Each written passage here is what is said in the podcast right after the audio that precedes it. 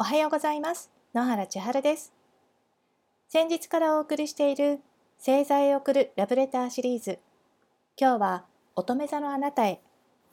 そしてあなたが他の星座なのでしたら身近な乙女座さんを探して観察してみてくださいね。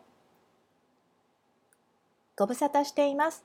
お元気でいらっしゃいますか？ますますのご活躍を遠くからいつも応援しています。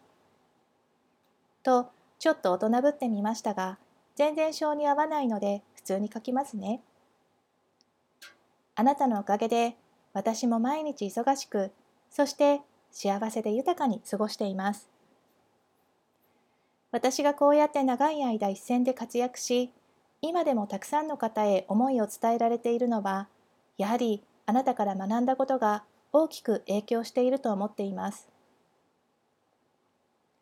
どんなに忙しくても手を抜かないどころかこちらが期待する以上のことを差し出してくれるところ。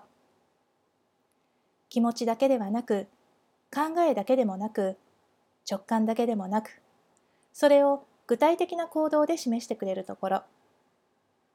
そして何よりうまくいってみんなにもてはやされた時も調子を崩してきっと不安な気持ちだった時もあなたがあなたの仕事を淡々と全うする姿を間近で見られたことは私の仕事人生において何よりもの財産です。働くことの本質それが愛であるということ。その愛を行動として表す大切さをあなたとの出会いで本当の意味で理解できた気がします。きっとあなたは自分にできることをしただけ。といつものように言うでしょうね。でもそう言いながらきっと喜んでくれるでしょう。今度そちらの近くまで行く予定があるので連絡しますね。